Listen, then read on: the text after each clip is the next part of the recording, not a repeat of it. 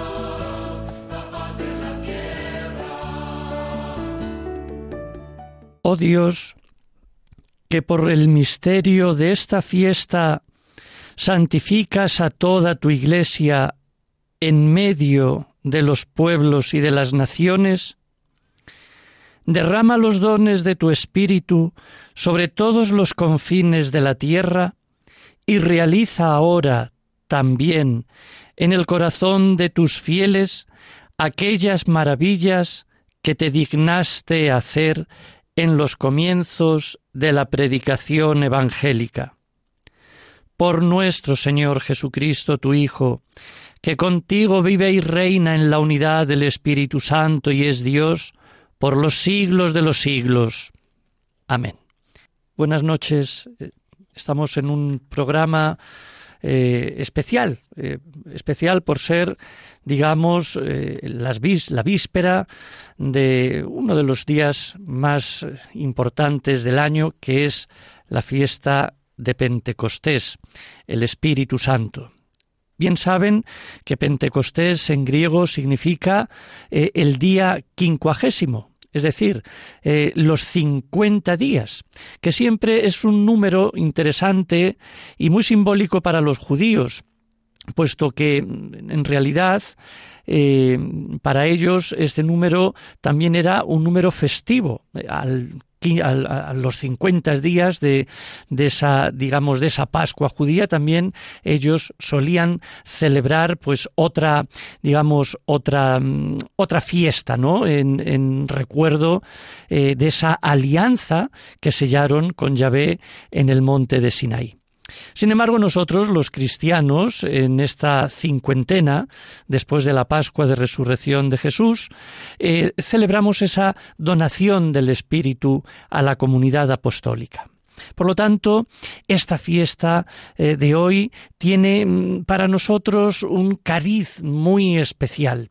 Además, los textos en la liturgia, en lo que es la Eucaristía, son propios, eh, celebrándose ya la tarde eh, anterior con una em, vigilia de un montón de lecturas, eh, igual que hicimos en la vigilia pascual, y bueno, pues tiene pues esa, digamos, connotación que hemos, que hemos ido también preparando a lo largo de esta semana, los textos de, la misa, del ritual, de, de, las oraciones, pues precisamente aludían a este Espíritu Santo. Por lo tanto, hoy es un día realmente pues para gozar, para disfrutar.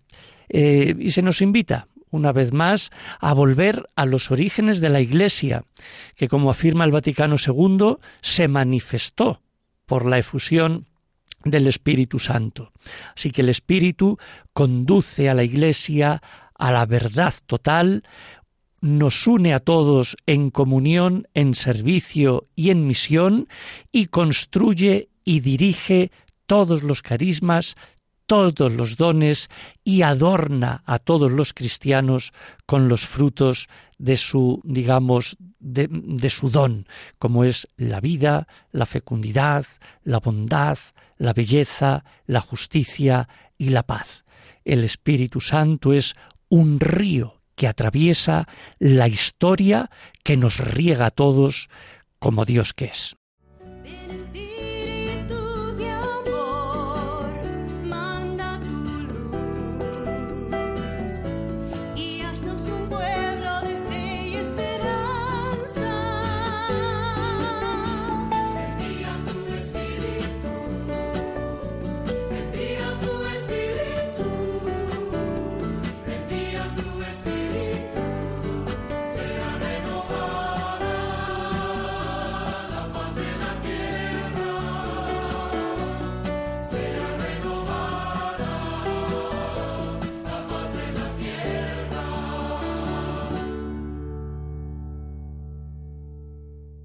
Es importante entonces ahora, como venimos haciendo, detenernos en lo que son las lecturas de este, de este día, de este domingo. Yo me voy a remitir a lo que son las lecturas, pues precisamente del día, no de la vigilia, que decíamos al principio, pues son unas lecturas con su salmo responsorial, llegan a ser pues cuatro lecturas con una epístola, ya hay una quinta, y luego pues ya el Evangelio, una sexta lectura. Por lo tanto, eh, esas ya las hemos, digamos, celebrado eh, en esta vigilia, en esta, a lo largo de esta tarde. Por eso vamos a situar las lecturas de este, digamos, de este, de este domingo, del día de Pentecostés. Por ejemplo, la primera lectura nos habla eh, el libro de los Hechos de los Apóstoles, cómo eh, todos los apóstoles allá reunidos eh, se llenan del Espíritu Santo y comienzan a hablar. Comienzan a hablar ya, ya no tanto que sí, en lenguas distintas, sino que empiezan a hablar y hablar de Jesucristo.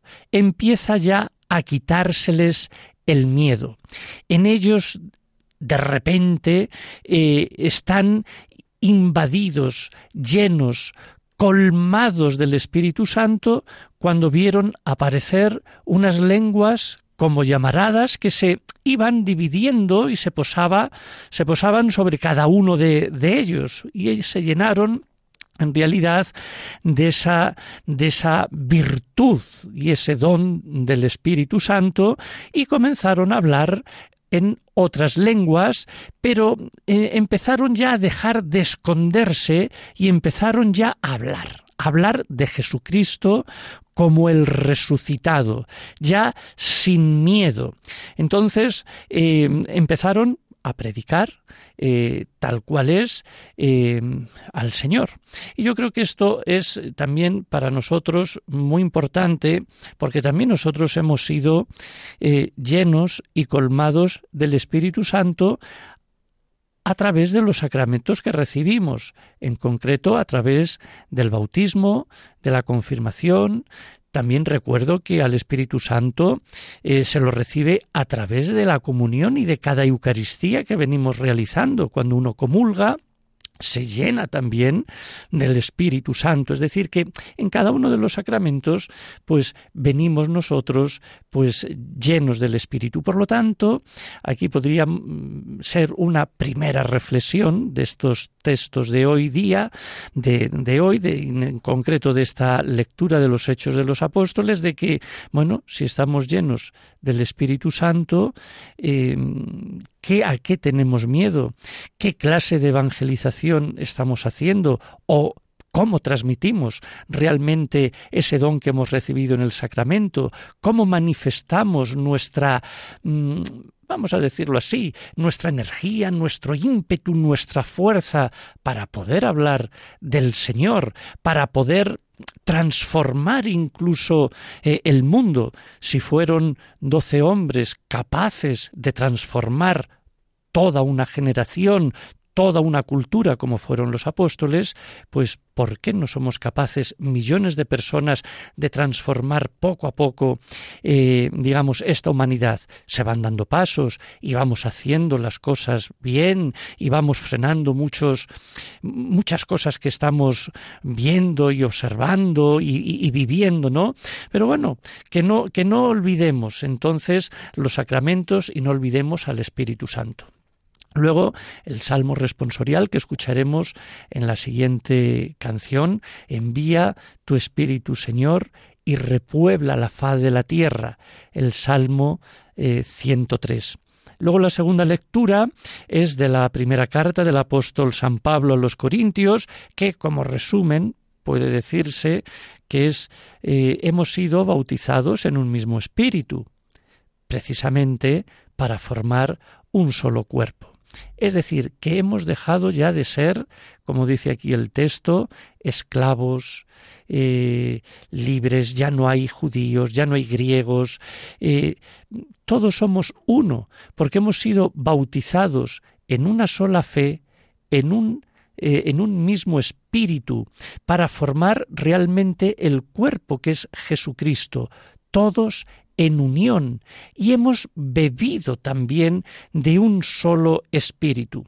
Por lo tanto, eh, nadie puede decir Señor Jesús, Señor Jesús, si no es a través del Espíritu Santo. Por lo tanto, Pablo lo tenía muy claro cuando él, al hablar del Espíritu Santo, hablaba también de Jesucristo. Y hablar de Jesucristo es hablar del Espíritu Santo. Y todo es uno, porque es por así decir, es Dios. Así que, bueno, pues que el Espíritu se note también para que, bueno, manifestemos todos un bien común y nos sintamos todos miembros de una iglesia, una iglesia amplia, sí, amplia, dividida, pero también amplia, eh, porque todos bebemos de la misma fuente que es Jesucristo. Importante entonces este texto de la segunda lectura. Luego viene la secuencia, una secuencia también sugerente, eh, que alarga, digamos, o alargaban los cantos antiguos y que la secuencia es fundamental y, y primordial que sea lógicamente cantada. Ven Espíritu Divino, manda tu luz desde el cielo, Padre amoroso del pobre, don en tus dones espléndido, etcétera, etcétera que eh, yo espero y todos esperamos que se siga eh, con ese respeto y esa, digamos, devoción. Y por último, pues tenemos ya la lectura del texto del Evangelio de San Juan, breve y corto, pero también eh, muy interpelador para mm, el día de hoy. Decía que dice al anochecer de aquel día, el primero de la semana, los discípulos, estando pues en una casa con las puertas cerradas, por miedo a los judíos, a esto pues viene Jesús y se puso en medio de ellos para decir paz a vosotros. Y les enseñó las manos y el costado, y ellos se llenaron de alegría. Y Jesús vuelve a repetir, paz a vosotros. Así como el Padre me ha enviado, yo también os envío. Y sopló sobre ellos, ¿eh? y dijo, recibid el Espíritu Santo, y a quienes les perdonéis los pecados, les quedan perdonados, y a quienes se los retengáis, les quedan retenidos. Qué interesante entonces también este texto para, en primer lugar, llenarnos de la paz de Jesucristo. Que la paz no es solamente vivir en tranquilidad y en concordia y, en risa entre uno y otro, que también, pero la paz es mucho más amplia, es estar en unión estrecha eh, con Cristo. Y bueno, pues cómo hasta, hasta tres veces, varias veces repite esto de la paz, porque Cristo pues siente esto muy profundo y es un saludo que él se presenta cada, a, ellos pues, pues con esa con esa paz. Y además que luego pues también hay un envío y hay un soplo. Y cómo mm, Cristo, pues digamos, em, se expande.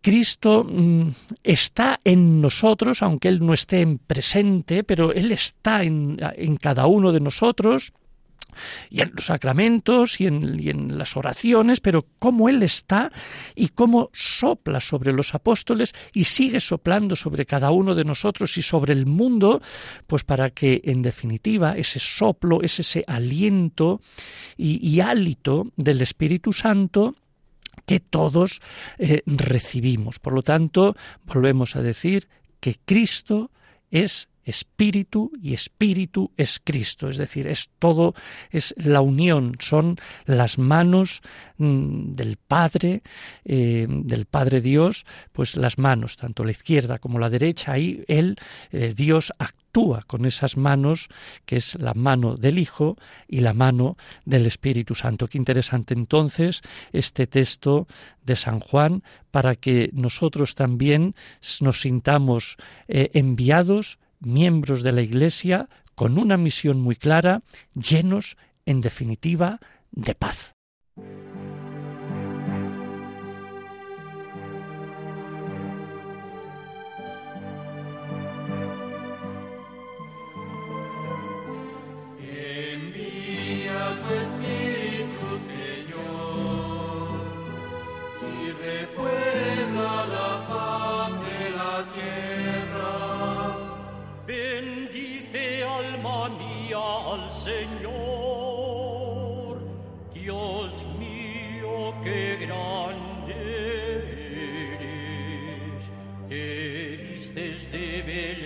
Y majestad, la luz te envuelve como un manto, envía tu Espíritu, Señor, y repuebla la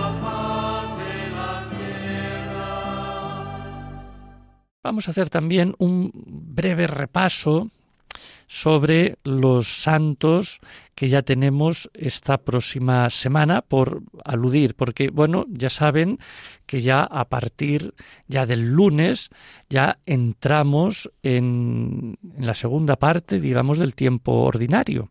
Un tiempo ya, el tiempo litúrgico de color verde, un tiempo que ya durará prácticamente hasta el, el, Adviento, hasta final de año. Entonces entramos en esa, digamos, segunda parte de este tiempo ya ordinario, ya a partir de este lunes, y bueno, em, comienza, digamos, eh, la vida ya pospascual, después, digamos, de, de, la Pascua. Y ya pues tenemos algunos de, de, los recordatorios y del santoral que también nos viene muy bien y nos, y nos alimenta a todos. Por ejemplo, ya este, este lunes, eh, querido eh, por el Papa Francisco, se hace de la memoria de la Santísima Virgen María, Madre de la Iglesia. Y nos recuerda que la maternidad divina de, de María se extiende por voluntad del mismo Jesús a todos los hombres, así como a la Iglesia. Así que esto lo tuvo muy claro y lo tiene muy claro el Papa Francisco, ya que en el 2018 fijó esta memoria de Madre de la Iglesia, María, eh, el lunes siguiente a la solemnidad de Pentecostés, por lo tanto, pasado mañana, el día 29, el día que nace, digamos, la Iglesia.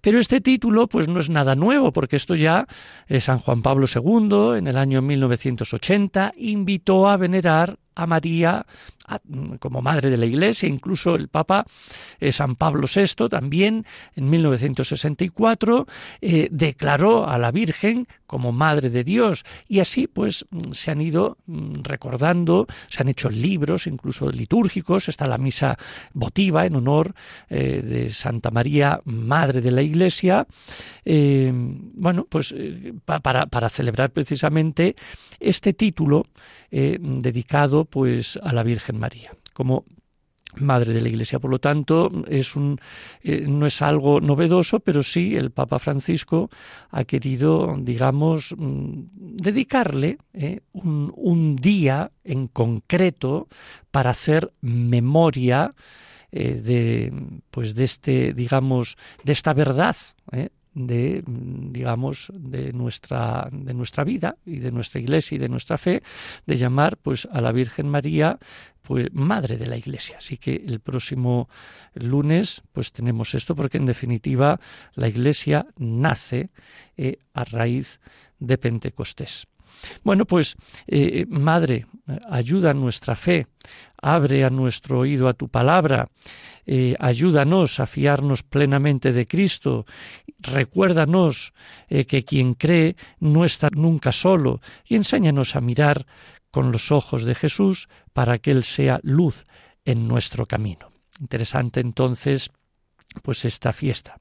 Y luego, bueno, pues tenemos, volvemos a tener otro recuerdo eh, ya el día 31, ya para finalizar también el mes de, de, mayo, el mes de María, pues tenemos otro recordatorio de la Virgen, eh, precisamente el de la visitación de la Virgen María, su prima Santa Isabel. Así que después de que María oyera del ángel Gabriel que su prima Isabel eh, también esperaba un hijo, sintiéndose iluminada por el Espíritu Santo, eh, y comprendió que, que, debía ir a visitar pues a este familiar, pues se puso digamos en camino en búsqueda de pues de, ella, de, de, esta, de esta prima, y guiada, digamos, por estas, digamos, bendiciones divinas. San Ambrosio anota que fue María la que se adelantó a saludar a Isabel, puesto que es la Virgen María la que siempre se adelanta a dar mostraciones de cariño a quienes ama. Bueno, pues yo también San Ambrosio nos, nos ilustra como padre de la Iglesia, nos ilustra en este, digamos, en este día y en esta festividad mariana que concluye el mes de mayo. Eres fuerza para el pobre y calor para el sencillo. Eres luz para los ciegos. Eres vida, eres cariño. Eres paz para las guerras y esperanza de oprimidos. Para el conflicto eres calma y perdón para enemigos. El Espíritu Santo, amor del Padre y del Hijo, ven consuelo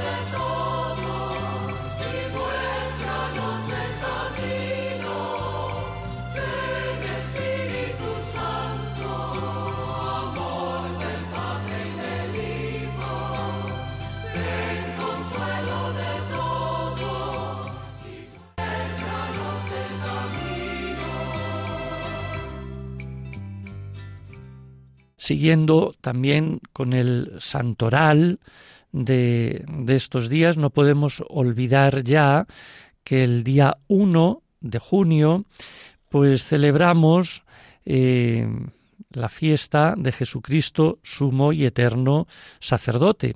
Siempre se hace el jueves posterior a la solemnidad de Pentecostés y es una festividad eh, que tiene su origen precisamente en ese sacerdocio de Cristo que se realiza en la Iglesia desde siempre. Es decir, que siempre eh, se ha tenido, digamos, en, en, mente de todos los cristianos y de todas, digamos, eh, las personas, los concilios, etcétera, pues esa forma de, de Jesucristo de verle como un sumo sacerdote. No había ninguna, digamos, día dedicado a ello, no había una, digamos, fiesta en concreto, entonces, bueno, pues no, no había una, digamos, misa en concreta para mm, celebrar o rememorar este, digamos, título eh, dado a Jesucristo.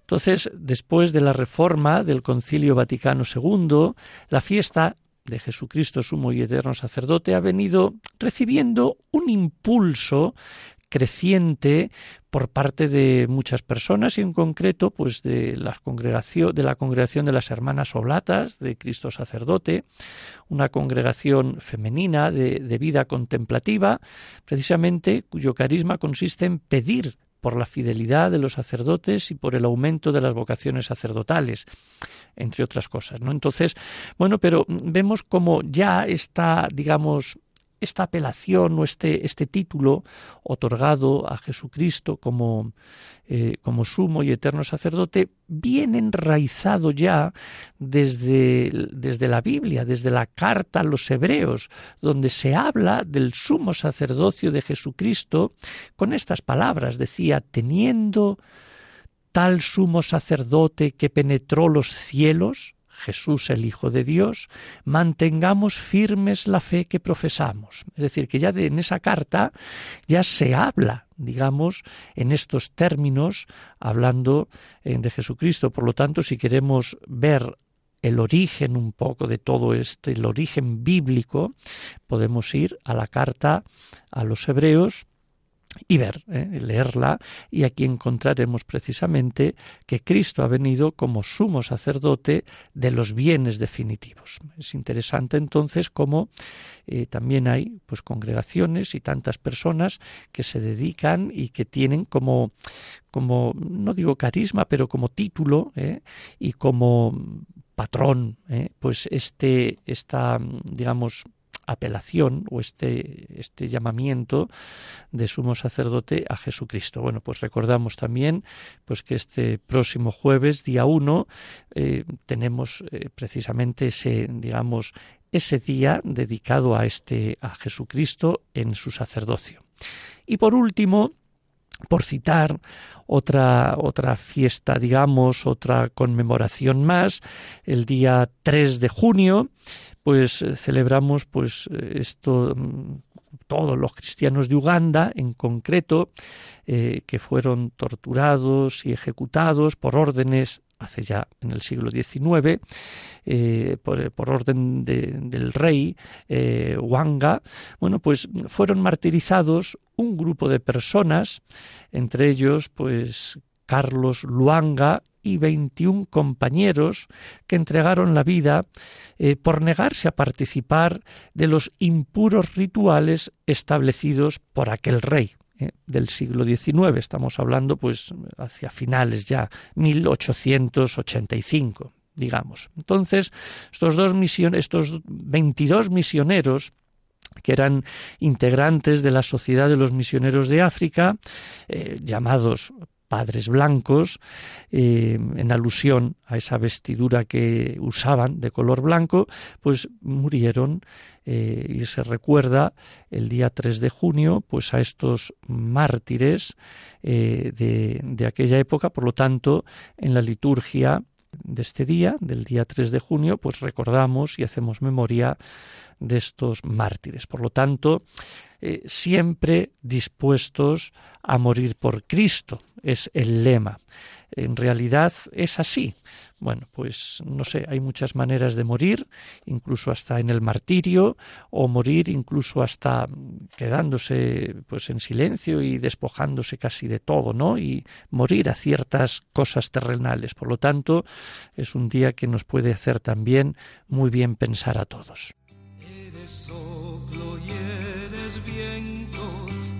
fuego y desafío, memoria, palabra de un buen amigo, eres fuente de justicia, piedad y sabiduría, discernimiento y prudencia, temor, respeto, alegría. Espíritu Santo.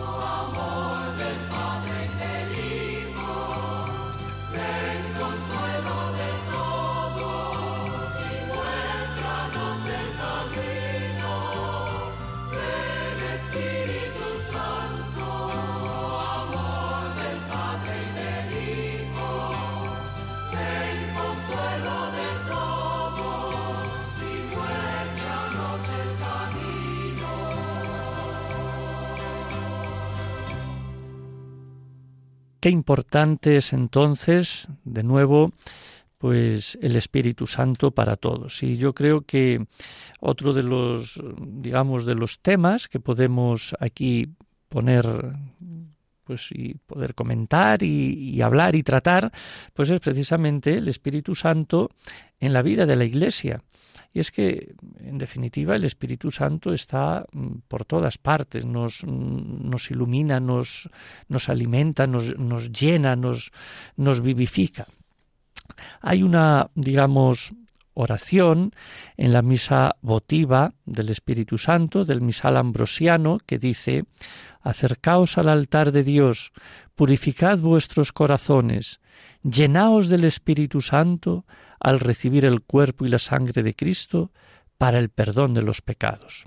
Y es que efectivamente, cuando uno comulga, también recibe al Espíritu Santo. Y cuando uno comulga, también, como pone aquí, el Espíritu Santo limpia, digamos, de, para esa remisión, para ese perdón de los pecados. Así que el Espíritu Santo eh, se hace presente en la comunión de cada uno. El Espíritu Santo empapa la celebración litúrgica con su radiante presencia. Así manifiesta visiblemente a aquel que es invisible que es Jesucristo. Y también el Espíritu es el que congrega a los fieles en torno al altar. Y es que el cristiano se acerca a ese altar impulsado por el Espíritu Santo. Así que, en realidad, el santo Neuma actúa de una manera profética, hablando del Padre y del Señor Jesús, y provocando la relación entre Dios y el ser humano. La celebración es el lugar donde la divinidad y la humanidad se dan la mano, siendo el espíritu el vínculo de la unión. El espíritu es el lugar donde la efusión eh, del Padre alcanza su punto culminante, eh, salvífico y siempre transformante. El espíritu es total libertad porque actúa cómo, dónde, con quién y cuando quiere. Así que el Espíritu Santo, sin esa presencia activa, la celebración no sería ni litúrgica, sino más bien un conjunto de ritos insignificantes, y el mundo incluso dejaría de ser mundo, porque el Espíritu Santo es el que mueve, es el motor, es el manantial que vivifica y unifica todo. Y qué interesante entonces esa, digamos, cuádruple, vamos a llamarlo sinergia del espíritu, como son esa, digamos, cuádruple visión del Espíritu Santo como preparación, porque prepara, como recuerdo, como invocación y como comunión. Y es que efectivamente el Espíritu Santo prepara a todos a recibir a Cristo. Es decir, que el Espíritu Santo es quien nos introduce primero en la, en la liturgia que se va a celebrar. Abre nuestros ojos a fin de reconocer al Señor, dice una de las, digamos, oraciones que también está eh, puesta en el catecismo. Así que la asamblea, además, debe prepararse para encontrar a su Señor. Y esta misma preparación de los corazones es también una sinergia entre el Espíritu y la Eucaristía. Por lo tanto, el Espíritu es el que nos prepara a recibir a Cristo. Por otra parte, el Espíritu Santo recuerda el misterio de Cristo. Es decir, que cada vez que entramos en la liturgia se rememora, se actualiza, se, mm, se, hace memoria viva de aquellos acontecimientos que ocurrieron en el pasado. Se recuerda, en definitiva, la muerte y resurrección de Jesucristo. Y es precisamente el Espíritu Santo el que trae todo eso a la liturgia, el que visibiliza las cosas invisibles. En definitiva, la actividad más fecunda del hombre es ser capaz de Dios. Y esto precisamente se hace en la liturgia, también fuera, pero en la liturgia, porque aquí el hombre es ser capaz de Dios. Somos capaces de llegar a Dios y eso es lo que le hace rico al ser humano. Y esa es la actividad del Espíritu Santo que nos lleva a todos a ese recuerdo de los misterios de Cristo. Por otra parte también, eh, el Espíritu Santo actualiza, así que por una parte recuerda y actualiza el misterio de Cristo, en esa invocación. Nosotros técnicamente la llamamos epíclesis, cuando invocamos a Dios que venga a transformar el pan y el vino, estamos invocando pues precisamente que venga Dios a través del Espíritu Santo a transformar esos dones en el cuerpo y en la sangre de Jesús, pero también a transformar, digamos, a la asamblea que todos nosotros estamos allí presentes. Por lo tanto, mm, no es una especie de recuerdo simple, sino de actualizar, de volver a hacerse aquellas cosas que sucedieron en el pasado, la muerte y resurrección de Cristo, traerlas al hoy de la celebración. Es decir, hoy, en la celebración, eh, se actualiza y cada vez que uno va a la liturgia, ya sea la Eucaristía o cualquier otro sacramento o cualquier, digamos, eh, la liturgia de las horas mismamente también, se está actualizando ese misterio de Cristo. Y por último, la comunión del Espíritu Santo. Es decir, es otro de los bloques importantes de los cuatro que estamos diciendo. En definitiva, el fin que el Padre busca al enviar su Espíritu en cada celebración litúrgica consiste en poner a la asamblea en comunión con Cristo. Es decir, que la asamblea llegue a Jesucristo para formar su cuerpo. Por lo tanto, eh, los dones, la asamblea, eh, eh, la unión, el estar todos en comunión y en unión, es obra toda del Espíritu Santo. Por lo tanto, el Espíritu es la fuerza que sobrepasa todas las categorías del tiempo y del espacio. Por lo tanto, bueno, qué interesante entonces, pues que vivamos este día de verdad. Este día porque se, recuerda al Espíritu Santo en los textos y tal, pero realmente esto, el Espíritu Santo se recuerda todos los días, es decir, del año, del año y de, y de lo que venga por venir, ¿no? Es decir, porque el, estuvo, el Espíritu Santo estuvo antes está durante y estará después, eh, digamos, de la creación. Por lo tanto, qué importante entonces es que al menos una vez al año nos paremos, meditemos, contemplemos al Espíritu Santo.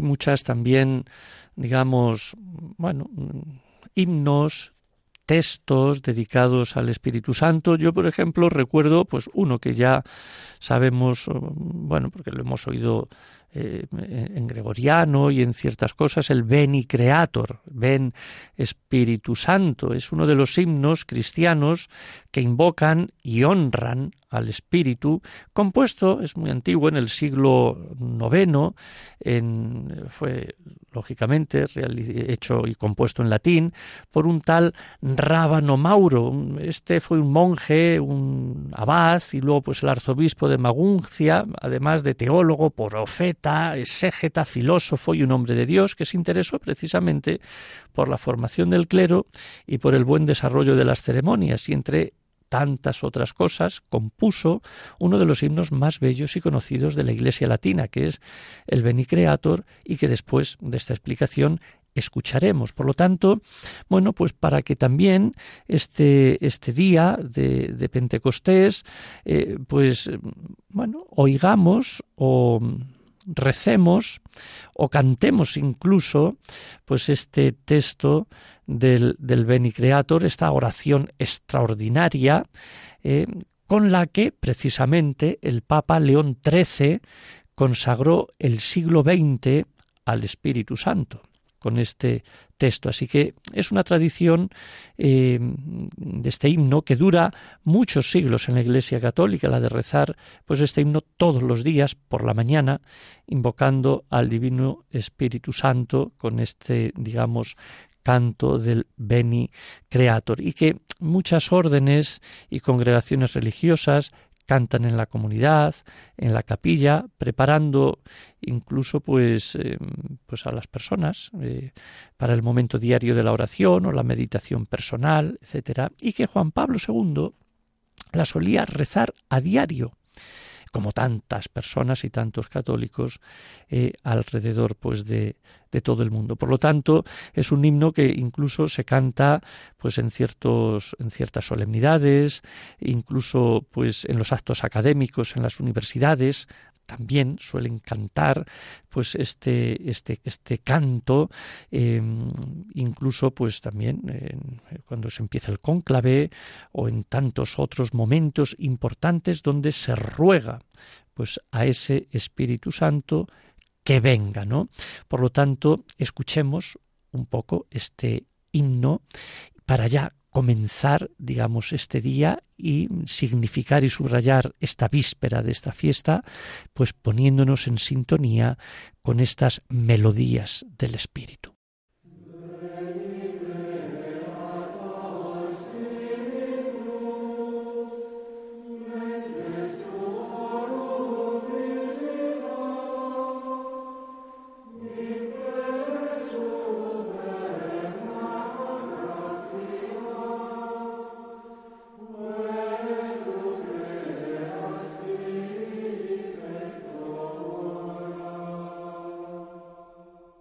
Bueno, ya un poco pues para seguir también haciendo lo que solemos hacer eh, en casi todos los, los, programas es hablar pues de un poco también de, de la institucio del misal, es decir, de, de, estas eh, pequeñas consignas, números que vamos dando de esa ordenación general del misal romano y que hoy comenzaremos en el número eh, 158.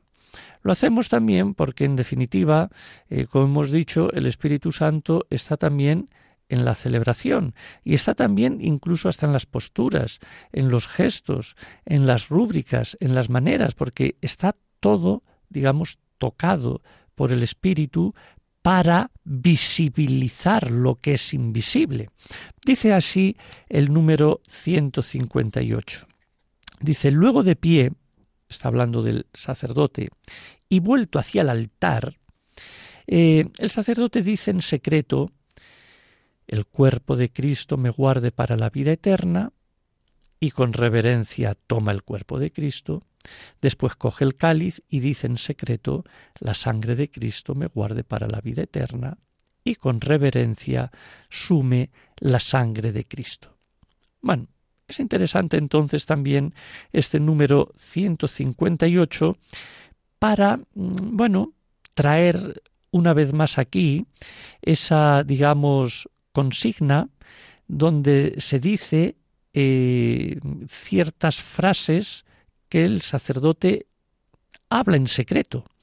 Y hablar en secreto no es hablar en susurro, sino es hablar en secreto. Es decir, pensándolo o no diciendo nada, eh, pero hay, por ejemplo, esta que estamos leyendo, porque estamos viendo las partes de la misa y estamos pues en estos números eh, que dejamos el otro día, estamos viendo precisamente el tema de la comunión.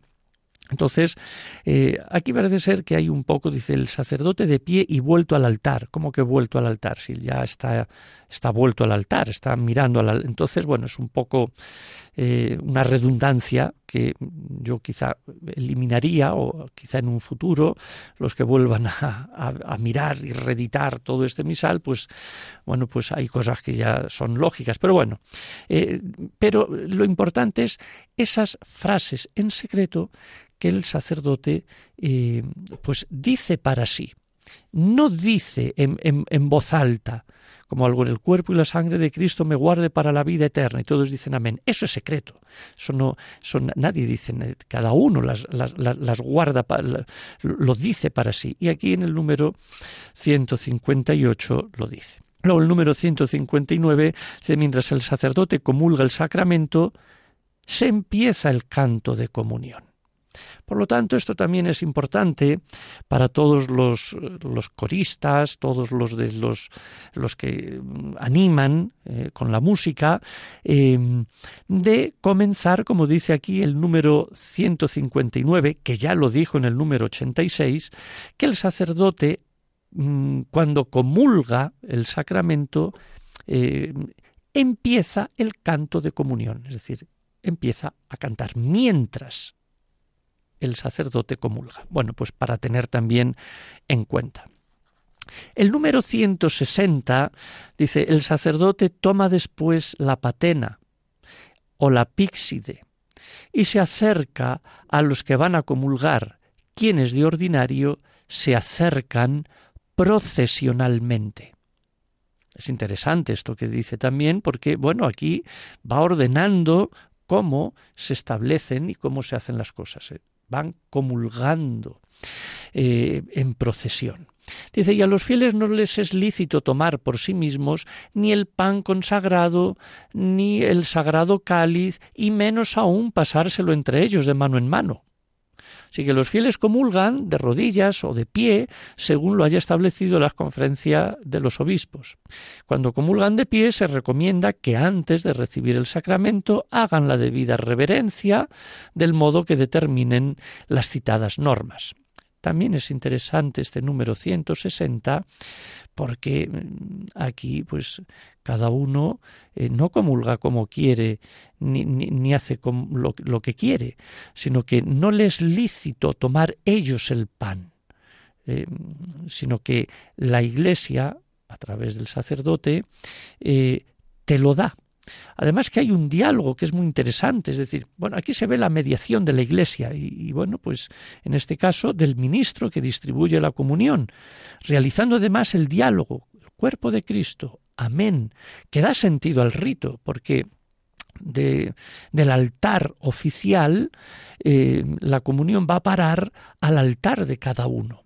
Y entonces hay un diálogo entre Cristo y la Iglesia, cuerpo de Cristo, amén. Es una profesión de fe personal que se hace y que se hace delante del sacerdote, como para rubricar, como para afirmar, para profesar tu fe, para decir tú sí. Así que es muy interesante también este diálogo y este gesto, ¿no? Este, este paso, digamos, del altar digamos, oficial o general a tu altar personal. Muy interesante esto porque, eh, bueno, pues ya se ve poco, pero todavía se puede ver cómo mm, la Sagrada Comunión pues se deja allí encima del altar y cada uno se sirve, van pasando en fila y cada uno va cogiendo y ya está. Mm, pues no, porque mm, de alguna manera no se motiva, no se manifiesta esa mediación eclesial que, que es a través de toda la comunión, como tú, pues, eh, como tú no te bautizas a ti mismo, no te echas el agua encima de ti, eh, pues lo mismo, pues cuando recibes la comunión, no la coges tú, sino te la dan, eh, y en el bautismo, pues te dan el bautizo, es decir, te, te, echan el agua o te bañan, o etcétera, y así con todo es a través de la mediación eclesial que en este caso es a través de el ministro ordenado. Muy interesante entonces. Y luego pues también interesante esa pequeña anotación de que se mm, puede comulgar o de rodillas o de pie, si se hace de pie, pues hagas esa, digamos, mm, debida reverencia, que bueno, cada uno pues sabe que es una debida reverencia, puede ser estar firmes y paraditos y ya está, rectos como una vela, o puede ser, mm, en fin, pues con esa humildad o con cada uno pues verá esa debida reverencia y los que lo hagan de rodillas pues de rodillas, según lo dictamine, como dice aquí, como haya establecido la conferencia de obispos, y aquí la conferencia de obispos ha determinado que cada uno pues lo puede hacer de la manera que cada uno vea conveniente. Interesante entonces este número 160.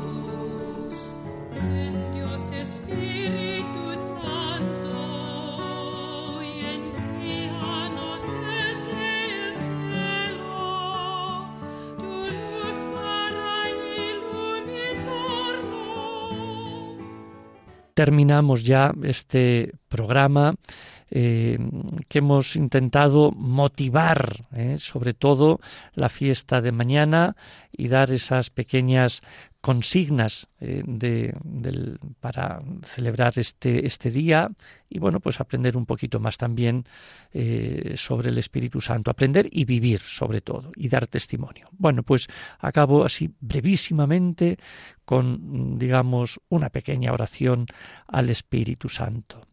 Creo en el Espíritu Santo, que es el Señor y da la vida, y procede del Padre y del Hijo.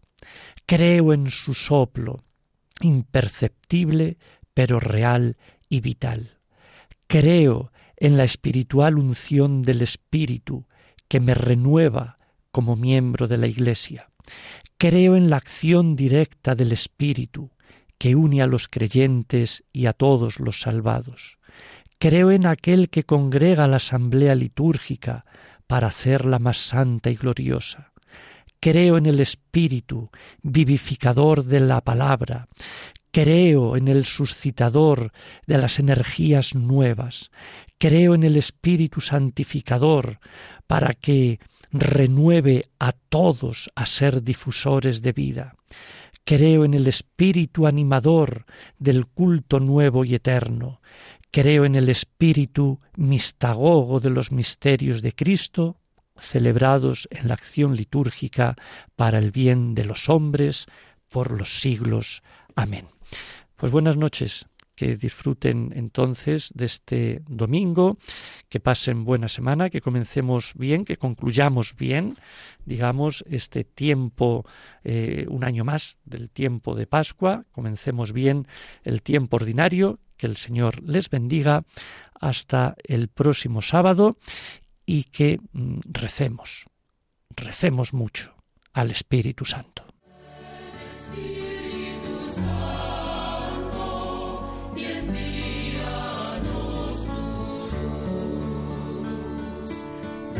Padre de